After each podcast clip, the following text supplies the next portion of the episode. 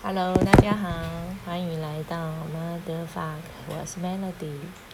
今天呢，我要跟大家聊一些育儿的观念，是来自于当我们孩子自己在吵的时候呢，我们要用什么样的态度去面对他的一个无理取闹。好，那我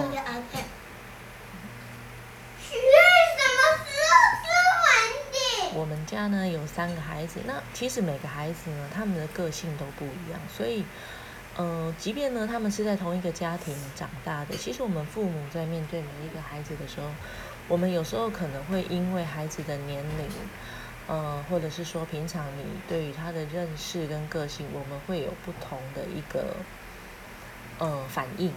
好，那当然这个没有绝对的公平，因为有时候可能是因为我们。自己的情绪啊，我们也会有我们的压力跟情绪在工作上面，在家庭上面，在人际关系上面，所以我们回来的时候，也许同样的一个错误，上次你可能你你觉得可以原谅他，但是今天你就无法原谅他，因为你今天就是非常的不爽了，因为你就是在。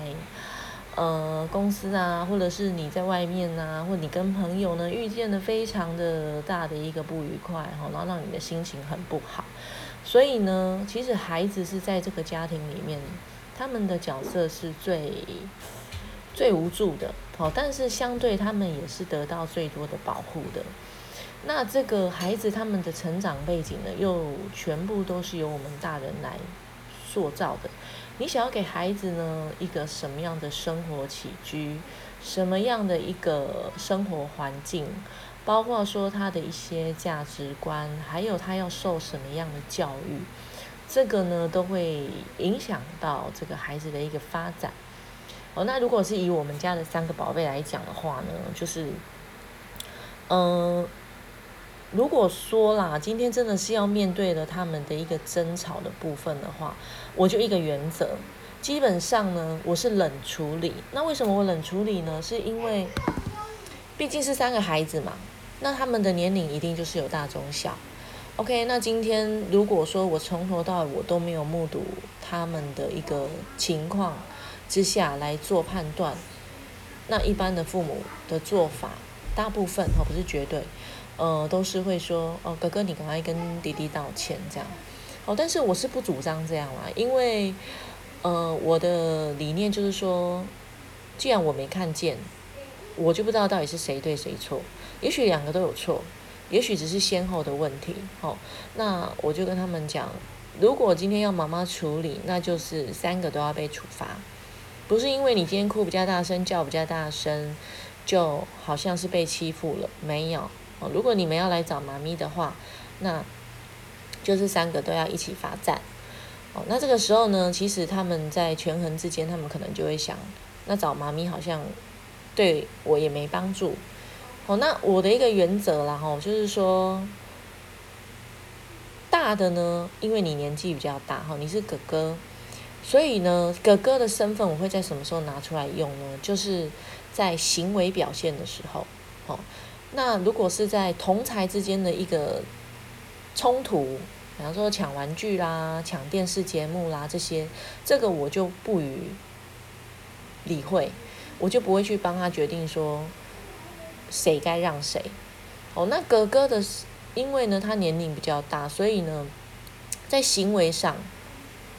我言行举举止，我就比较会要求他。比方说，他现在他已经比较大，他就会可以带弟弟去走路上学嘛，哈，因为毕竟我们这边离学校还蛮近的。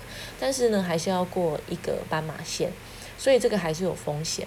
那他三年级，弟弟一年级，我就会跟他讲说，不管你今天跟弟弟的感情好或不好，你今天的心情好或不好，你一定要牵着他的手过马路。你一定要安全的把他带到学校，哦，这个就是我的一个要求。哦，这时候我就会把哥哥这个身份的角色给他搬出来用，或者是呢，弟弟他不会写作业，哦，作业的难关过不去啦，或者是一些问题他不懂的时候呢，我也是会跟哥哥说，去教弟弟，哦，那他他有时候他就会很烦啊，为什么？为什么？我说因为你是哥哥啊，你学的东西比他多，所以。他现在不会的，一定是你学过的哈，所以就你去教他。那其实，嗯，一方面，其实我自己也觉得就是。就反正小儿科的问题嘛，就是也不需要动用到我，所以我就会让哥哥试着去练习，去教他的弟弟。那其实在这个过程当中呢，我觉得这是教养我们的孩子学习付出，因为如果说他在他的生长过程当中呢，他一直接受，他一直被给予，哦，那当然是非常的幸福喽。他就是在非常非常幸福哈，完全没有呃任何他不顺利、不开心的事情发生。他就是这样很顺利的长大，哦，他想要什么就有什么。那在这种阶段的话呢，第一个的小社会化就是在他去上学的时候。那上学的时候他会遇到什么问题呢？嗯，上学的时候呢，他就是一个大家都是平等的哈，没有说你是特别独一无二的，因为你在家是妈咪的宝贝哈，但是你到了学校以后呢，老师呢就是一个原则，他要的是一个秩序。哦要的是呢，大家遵守他的一个规定。所以，如果你在这时候呢，就跟老师说：“老师，我妈妈在家都怎么样？”其实是没有办法得到证明的一个回应。那这样子呢，第一个孩子他就会不想要去上学。那第二个呢，他就会觉得非常的挫折。哦，他就觉得说学校呢，他完全不适应。哦，那不是他该去的地方，他非常的排斥。但是其实他心里是害怕的，好，但害怕的表现呢，可能就会出现哭闹啦、抗拒啦、早上赖床啊，这些都是我们就是在求学的时候就是会面临的一个情况。那我们要怎么去引导他呢？这其实从我们自己在跟他，从他 baby 的时候，好，从他开始懂事的时候，我们就要慢慢的去教他。那如果说你的孩子呢，他是只有一个，那当然你就是他唯一的一个朋友了哦。那如果你是他唯一的朋友呢？当然，你也许你就是比较会让着他。但是如果他有幸，嗯，有兄弟姐妹，那他就也蛮幸运的，因为呢，他就会提早跟同才一起生活，哈，一起学习。那相对的也会一起争宠、争吵，哦，争玩具。那这个呢，对他的一个成长就是帮助就会比较大，因为呢，他提早挫折。好，我们都知道呢，孩子的叛逆期第一次是发生在两岁的时候，第二次呢是发生在十四岁的时候。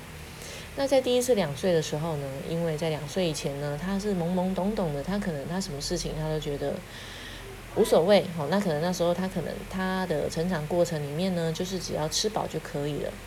但是呢，慢慢的随着他的年龄越来越大的时候，他所在意的东西就越来越多。所以所谓的叛逆期呢，并不是说他一定会做，呃，伤害别人的事情，或者是，但是他的情绪上面，哦，你会觉得说这个孩子的情绪呢开始不稳定，他可能呢就会比较暴躁易怒啊，大叫尖叫哭啊，吼这一些的反应，或者是会。呃，捶墙壁的吼，撞墙的都有。那这些反应呢，他其实他就是，他没有办法透过他的语言来表达，所以呢，他就用那种很强烈的情绪行为反应来表达。那这时候呢，我们能够给予他的呢，我一样是我的原则哦，我都是先冷处理，因为其实在他情绪最暴涨的时候呢，你如果去跟他讲一些话，他其实是听不进去的，而且呢，他会发现到说。哎，这招好像很有用哦！只要我就是发脾气了，哈，妈妈就会来跟我妥协，来跟我聊天。那我会非常非常的避免这样子的一个方式，因为这样子呢是没有帮助的。好，那我的冷处理呢，我先让他试着调整自己的心情。那第二个呢，就是他可以先放声大哭，因为他的情绪在当下他是需要先宣泄的，哈。那他爱怎么哭怎么样的，我就让他自己，但是我不会跟他在同一个空间。比方说，我就可以请他先去房间哦，让他去房间冷静。那，嗯，去房间冷静的同时呢，他可能他就会觉得自己被冷落啦，他受委屈啦，哈，这些情绪都是在那一瞬间就是全部都爆发出来。那等到呢，我发现到说，哎，房间的声音已经安静了以后呢，我就会再进去看。哦，他已经没有在大叫了。那这时候你进去的时候，他可能他又开始哭，那我就觉得他的冷静还没结束，我就会让他继续冷静。那等到最后呢，他真的就是已经觉得好像无所谓了，哦，过去了，那我就会跟他讲，为什么，或者是我会请他说怎么了，哦，到底发生了什么事情会让你有这样子的一个反应？那我在针对这次的事情呢，就是在跟他开导他，哈，开导他，然后给他一些观念。也许啊，也许没有办法一次他就能够理解，哈，因为有时候其实我们大人也是啊，你明明知道这个就是千万就是不能做的事情，但是你就是还是会觉得说应该运气没那么差吧，哈，就是一直一直想要去尝试看看。那你就唯独尝试了，你成功了，那你的方法就是对的。那如果你失败了呢，你也会知道说，呃，也许有时候听听别人的意见也不错啦，哈，就是不一定一定要一意孤行。好。那像我们家的哆瑞咪呢？他们在呃相处上面呢，他们常常现在比较会有冲突，哦，比较会有冲突，就是在抢玩具或者在吃东西的时候，那这个就会衍生到就是说，因为我们其实平常观念常常在跟他讲，你要懂得分享啊，哈，分享你的食物，分享你的玩具，这样子下次别人就会跟你分享。可是我跟你讲，他们根本就听不下去，他们就只会觉得说为什么，永远的为什么？但是我们，呃。也不用急着去跟他解释为什么，哦，他自己就会去体验为什么。因为呢，等到下次呢，这一个掌握权在弟弟手上的时候，他就会发现弟弟为什么都不给我，弟弟为什么都不分享。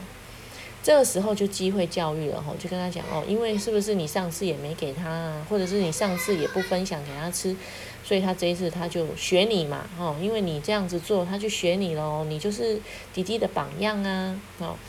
那这样跟他讲了以后呢，也许他更不能接受，他脾气更大，但是他也必须接受我们不能因为就是迪迪这样的一个行为，当然我会试着去跟迪迪沟通啊。我说，哎，那个给哥哥吃啊，哈，那哥哥下次就会分享给你，但是不要去强制他一定要给哥哥。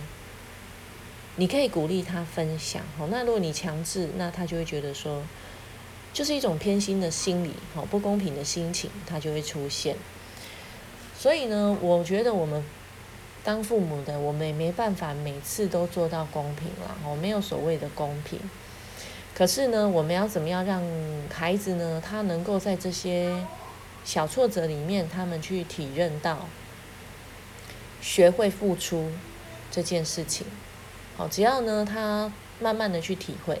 他就会知道说，也许你今天付出一点点，别人会跟你会给你更多，而不是像以前你小时候，就是你想要什么，嗯，大人就是都会给你。因为其实孩子他们的欲望呢，对大人来讲，他并不是那么大的一个负担。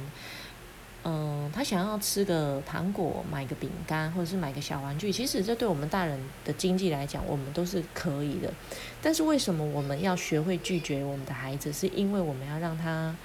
嗯，习惯就是，并不是你今天想要什么，就可以得到什么。哦，那这一方面也是在训练跟测试啦。哦，因为你就可以偶尔拒绝他，那你看他的反应。他的反应呢，如果说他接受，诶，那其实表示呢，他的情绪控管是还不错的哦。或者是说这个东西呢，他其实也也没有很想要，他只是随便吵吵。哦，那如果有就有，没有就算了。那另外一个呢，就是他的反应非常的过度，哈，过度到就是。失控，这样子也不 OK 哈。那这个时候呢，你就更不能答应他要让他买东西，因为如果这时候你又付钱了事的话，哇，那完蛋了哈。这个胃口越养越大，以后就他要的东西就更多了。那以后你在跟他做任何的沟通的时候呢，他可能就会觉得很痛苦。为什么呢？为什么呢？这个上次吵就有，这次呢又没有哈。他的反应呢就只会更加倍。那这是其实对于孩子的情绪管理是过程，但是呢也尽量避免然后，因为我们如果有一个标准，那其实你在育儿上面呢，你会发现到时间久了你会看到成果。那如果我们都没有一个标准在的话呢，哇，那就不得了喽！他的情绪来来去去的，你根本无法掌控。那如果是加上你的情绪，哇，那两个人一拍即合，那不得了了哈，一定就是被修理一顿哦，哈，或者被惩罚。这就是咱们的一个结果。但是呢，讲到这个，我就觉得其实我们每个妈妈都是这样的啦。吼，情绪来的时候呢，我们就是歌吉啦。吼，但是情绪一走了以后呢，我们又会开始反省。吼，在夜深人静的时候呢，看着他睡觉可爱的模样，你又开始不忍心了。哈，又开始呢自己内心谴责啦。我明天不要再这样了，我不能再打小孩了。今天是我这一辈子最后一次打小孩。哦，这样子的一些种种的一些。内疚啊，谴责，吼，就是全部都会浮现在你的脑海里去，整个就是展演一遍之后呢，你就决定说好不要了，吼。但是其实，嗯，我不得不讲啊，孩子他的变化是会透过学习模仿，他也是会进化的。所以我觉得我们不要给自己那么多压力，就是去设置、限制自己。我要怎么样去教养我的孩子？因为孩子呢，他在整个过程当中呢，他一直在变化，你不可能用一套一套模式一直教到他成年人为止。哦，所以这当中呢，其实慢慢的哈，当他可以沟通的时候，我觉得我们可以把我们自己的身份跟他是一样的，就跟他分享我们的心情，去跟他做沟通。那如果等到以后呢，他慢慢长大的时候，我们就可以就是像朋友这样嘛，吼。其实我想跟孩子当朋友，应该是每个父母都很希望的啦，哈。